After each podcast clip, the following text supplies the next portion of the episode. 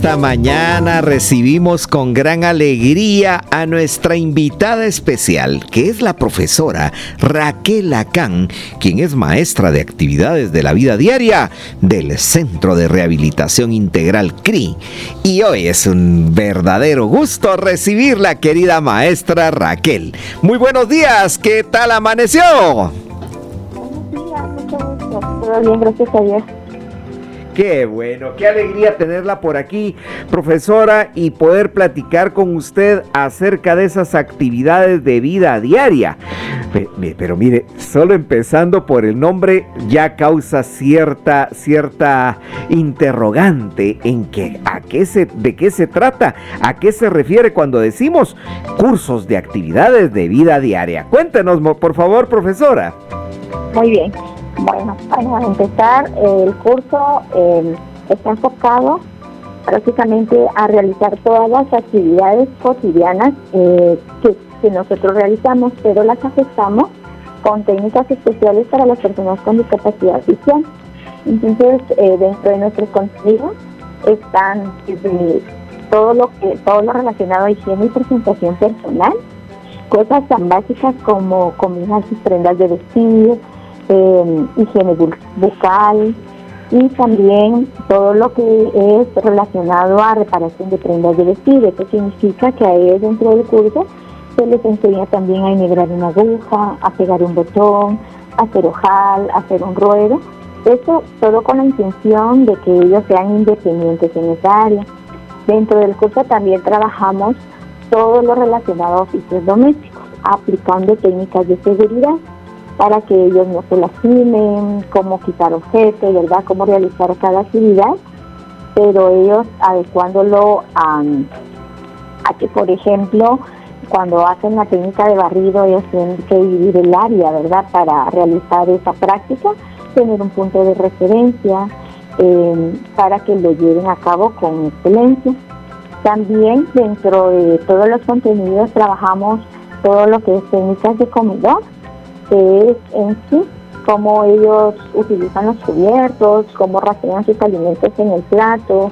Eh, también vemos reglas de etiqueta, cómo montar una mesa y todo lo relacionado a cocina, que va desde empezar a usar los utensilios electrodomésticos a elaborar recetas sencillas hasta recetas ya más complejas.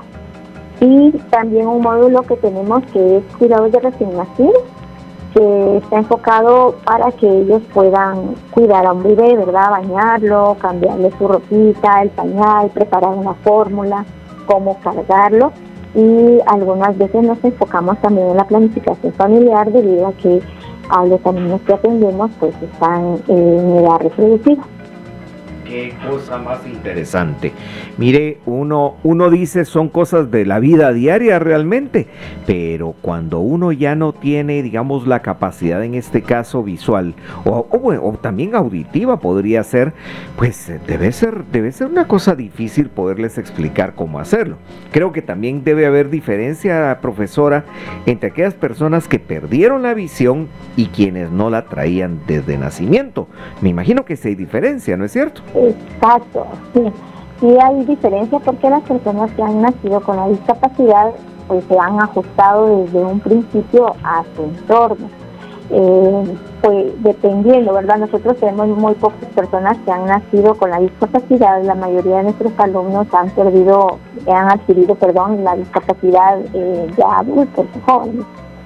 Pero eh, con las personas que, que han perdido su visión o que han adquirido la discapacidad ya adultos, pues en algunas es más sencillo, ¿verdad? Porque ya aprendieron a hacer las cosas, entonces es adecuarla nada más a cómo realizarlo, eh, ya usando medidas de seguridad. En algunas ocasiones es un tanto más difícil porque las personas no la habían realizado anteriormente, entonces es importante describir, ¿verdad?, qué es lo que vamos a hacer, más o menos de qué tamaño es el objeto. Eh, con ellos es bastante contacto físico. Hay que tomarles sus manos para que ellos puedan sentir las formas de, los objetos, para que ellos puedan medir la distancia eh, algunas de las cosas que a veces se tornan quizá un poco más, que les da un poco más de nervios o de miedo, ¿verdad? Es, por ejemplo, cuando tienen que planchar una prenda de vestir, como tomar la plancha, como sé que no le puse una temperatura muy alta, eh, como sé que no voy a quemar la prenda, ¿verdad? Esa es una de las actividades que se torna a veces difícil, más si la persona no la ha realizado antes. Pero siempre lo vamos adecuando, ¿verdad? De primero usamos la plancha en frío, y luego ya conectamos ya cuando ellos se sienten seguros. Esto es algo bien importante. Algunas actividades no las realizamos cuando yo diga, ¿verdad? Porque yo les pregunto, pero si ellos no están completamente seguros, pasamos a otra actividad y conforme ellos vayan adquiriendo seguridad, ya realizamos las tareas pendientes. Qué maravilloso. Paulita, ¿tú quieres preguntarle a la profesora? Sí, buenos días, profesora. Le saluda Paula Escobar. Mucho gusto, buenos días. Buenos días. Eh, usted nos estaba comentando de todas las actividades que realizan en el curso, pero comentó lo de la cocina. ¿Cómo se logra la independencia de una persona con discapacidad visual en la cocina, profesora?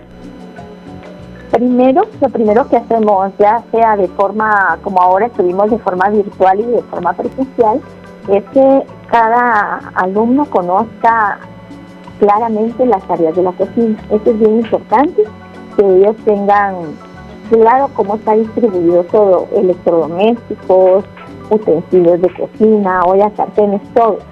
Eh, algo que yo siempre recalco, no solo dentro de la cocina, sino dentro de toda la casa, es el orden.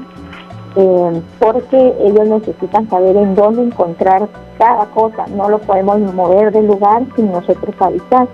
Y es algo que siempre recordamos a las familias para que se logre una independencia. Luego de eso, las primeras actividades que realizamos es, por ejemplo, eh, eh, cómo ellos sujetan ciertos utensilios que utilizamos más en la cocina. Ejemplo, el cuchillo, ¿verdad? Eh, la forma correcta de tomarlo, cómo calculan a la hora de cortar. Hacemos práctica de vegetales, de frutas. antes de que ellos empiecen a cocinar, que primero trabajamos técnica de encendido de hornilla, técnica de encendido de horno. Eso es para los que tienen estufa, si no, por ejemplo, de forma virtual algunos no tienen, ¿verdad? Entonces también se les enseña cómo juntar el fuego, ¿verdad? Porque en Guatemala pues hay muchas viviendas donde no se cuenta con, con estufa de gas. Eso en sí, y ya luego poco a poco no es que hagamos unas recetas complejas al principio, sino ya sabiendo que pueden utilizar una tabla para picar, un cuchillo, a utilizar, eh, por ejemplo, las cucharas, el tenedor. Entonces ya pasamos a elaborar recetas sencillas. Nuestras recetas sencillas son, por ejemplo, hacer un huevito revuelto con tomate cebolla, eh, plátanos fritos, algunos preparan omelette. Todo en eso, ¿verdad? Bajo, la, bajo mi supervisión, en este caso, ¿verdad? Para ver cómo ellos se desenvuelven también se les enseña a medir, eh, tazas, cucharadas, em, para que ellos puedan ir como practicando. Pero una de las cosas que, son importantes y que yo siempre lo voy a decir es la práctica. Cuánto la familia también le, quiere brindar el, pollo, el apoyo perdón, para que realice estas actividades en casa. Porque siempre he creído que, que no hay no logramos el objetivo si el alumno solo practica cuando llega a la clase, pero en casa no lo practica. Y ya conforme cada alumno va avanzando en la cocina, pues ya se le van dando recetas más complejas, ¿verdad? Em, ya se elaboran eh, platillos ya típicos, digamos, frijoles colorados, algunas veces hemos hecho moles, hasta elaboramos postres, pasteles, y cuestiones más complejas conforme el alumno avanza, ¿verdad? Hay alumnos con los que nos llevamos mucho más tiempo, entonces repetimos ciertas recetas o buscamos otras alternativas para que ellos puedan ir a, eh, tomando seguridad en la cocina. Ah, vaya, muy bien, qué bonito. Profesora Raquel le saluda Lester Girón. Coméntenos, un, gracias, gracias. Coméntenos un caso que represente para usted una anécdota muy memorable. Uy, pues hay muchas. es como bastante, bastante complicado destacar uno. Em, creo que, bueno, para mí una de las cosas, eh, eso en todos los alumnos más memorables, es ver que llegan y que muchas veces eh, se les dificulta eh, hacer los recorridos en nuestro centro de rehabilitación, eh, quedan con mucho temor eh, y en la cocina creo que es donde uno puede ver que se desenvuelven mejor, ¿verdad?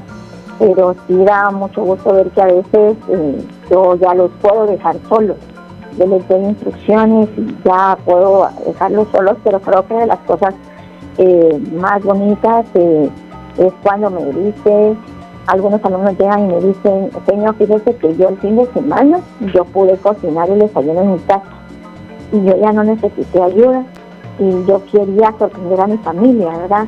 Y pues ellos también se muestran bien contentos porque vuelven a retomar esa vida, ¿verdad? Que pensaron que en algún momento no la podían tener. Eh, esas son de las cosas más bonitas, de saber que en, las familias también les apoyan y que ellos ya se sienten libre nuevamente para poder sorprender a las personas que aman.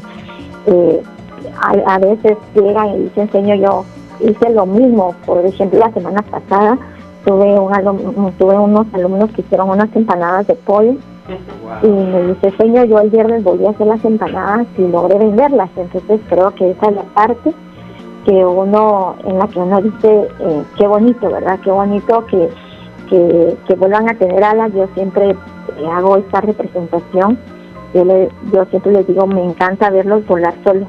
Esto creo que es lo más bonito de, de trabajar con ellos, de darse cuenta que ellos nada más necesitan herramientas para que ellos puedan emprender el vuelo nuevamente. Qué satisfactorio, ¿verdad? Qué satisfactorio, qué lindo. Eh, profesora, fíjese que le voy a comentar. Yo tuve la bonita experiencia de tener un compañero con discapacidad visual. Y así rapidito le voy a contar. Un día llegó todo golpeado. Y entonces le dije, ¿y todos ahí qué te pasó vos? Que no sé qué. Es que mi esposa se enojó conmigo. ¿Y qué te pegó? No, me cambió toda la casa, me nos dijo. y, era lo que yo les decía, ¿verdad? El orden, el orden. Es, es importante. Sí, porque le cambió un mueble o cualquier cosa, siempre hay que invitarle. Sí, sí, mire, pero qué malvada la esposa, ¿verdad? Usted le cambió todo al pobre. Robertito. Sí, eh, gracias. Buenos días, profesora eh, Raquel. le saluda Roberto Campos. Mucho gusto. Igualmente. Bueno, en base a este tema también nos podría platicar sobre el emprendimiento.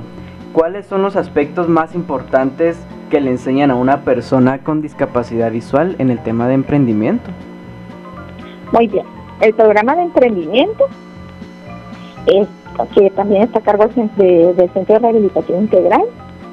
En sí, de los, digamos, de los contenidos que trabajamos ahí al, eh, al principio, es que ellos puedan elegir qué curso trabajan. Dentro del programa tenemos diferentes cursos chocolatería, bisutería, eh, elaboración de helados artesanales, tenemos también proyectos en crochet y um, proyectos nuevos como elaboración de canastas plásticas.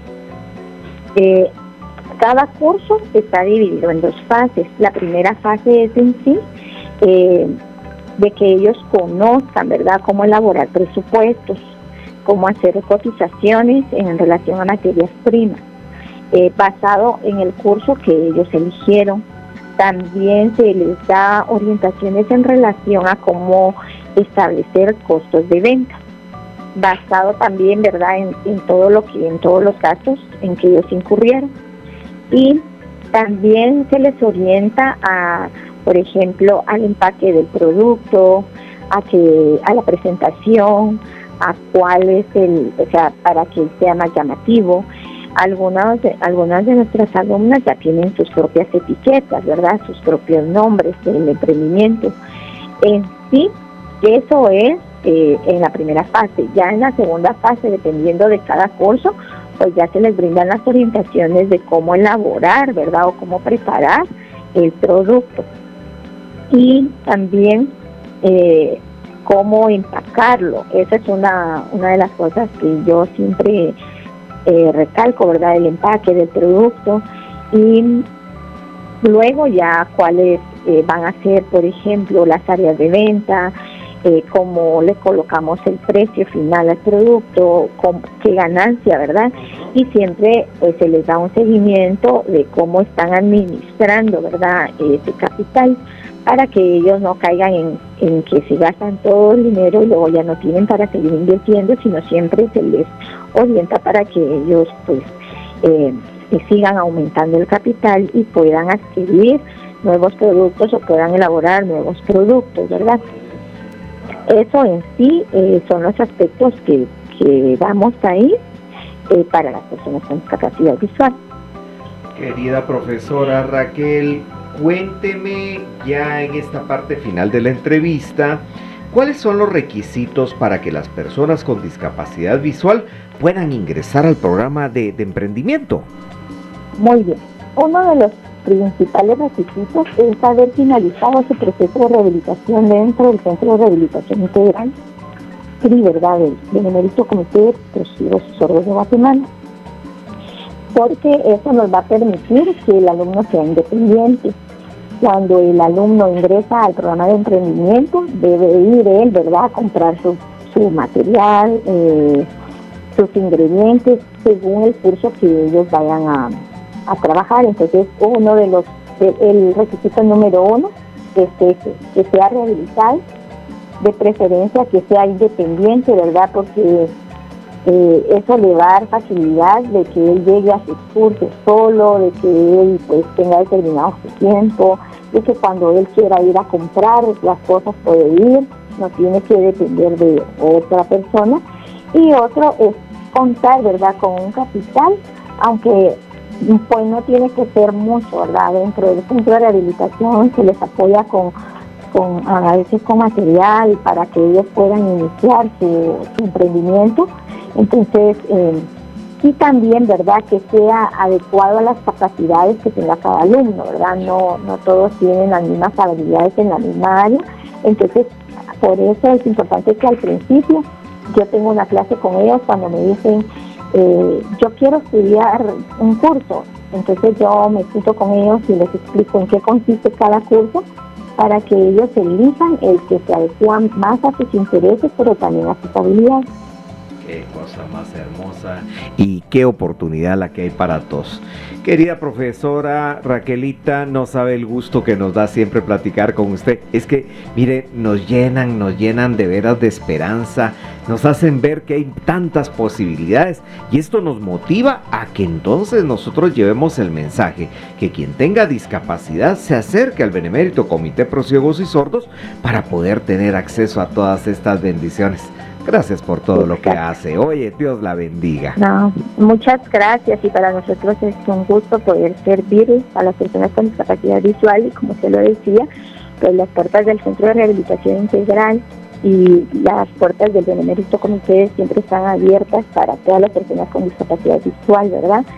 Eh, y yo siempre les digo eso a cualquier persona que nos escucha es que no se sientan solos, que, siempre ¿verdad? hay nuevas oportunidades y que pueden volver a ser las mismas personas, solo adecuando ¿verdad? todas las tareas a su discapacidad y a las ganas que tengan ¿verdad? de salir adelante. Será como es nada más volver a, a sentar sus alas para poder volar, ¿verdad? Todo la acción, pero hay que hacer un esfuerzo y a las familias que siempre se les motiven a ser ellos mismos. Qué lindo, qué lindo. Para quienes tenemos una discapacidad física es saber que podemos hacerlo todo, solo que en formas diferentes, pero lo podemos hacer todo, ¿verdad, profesora? Exacto. Así. Qué linda. Muchísimas gracias por estar con nosotros en Aquí te sabe la mañana. Ya sabe que esta es su casa hoy y nosotros su familia. Gracias. Que tengan buen día, muy amable. Que Dios me la bendiga. Esta fue nuestra franja, franja, el sonido de la luz.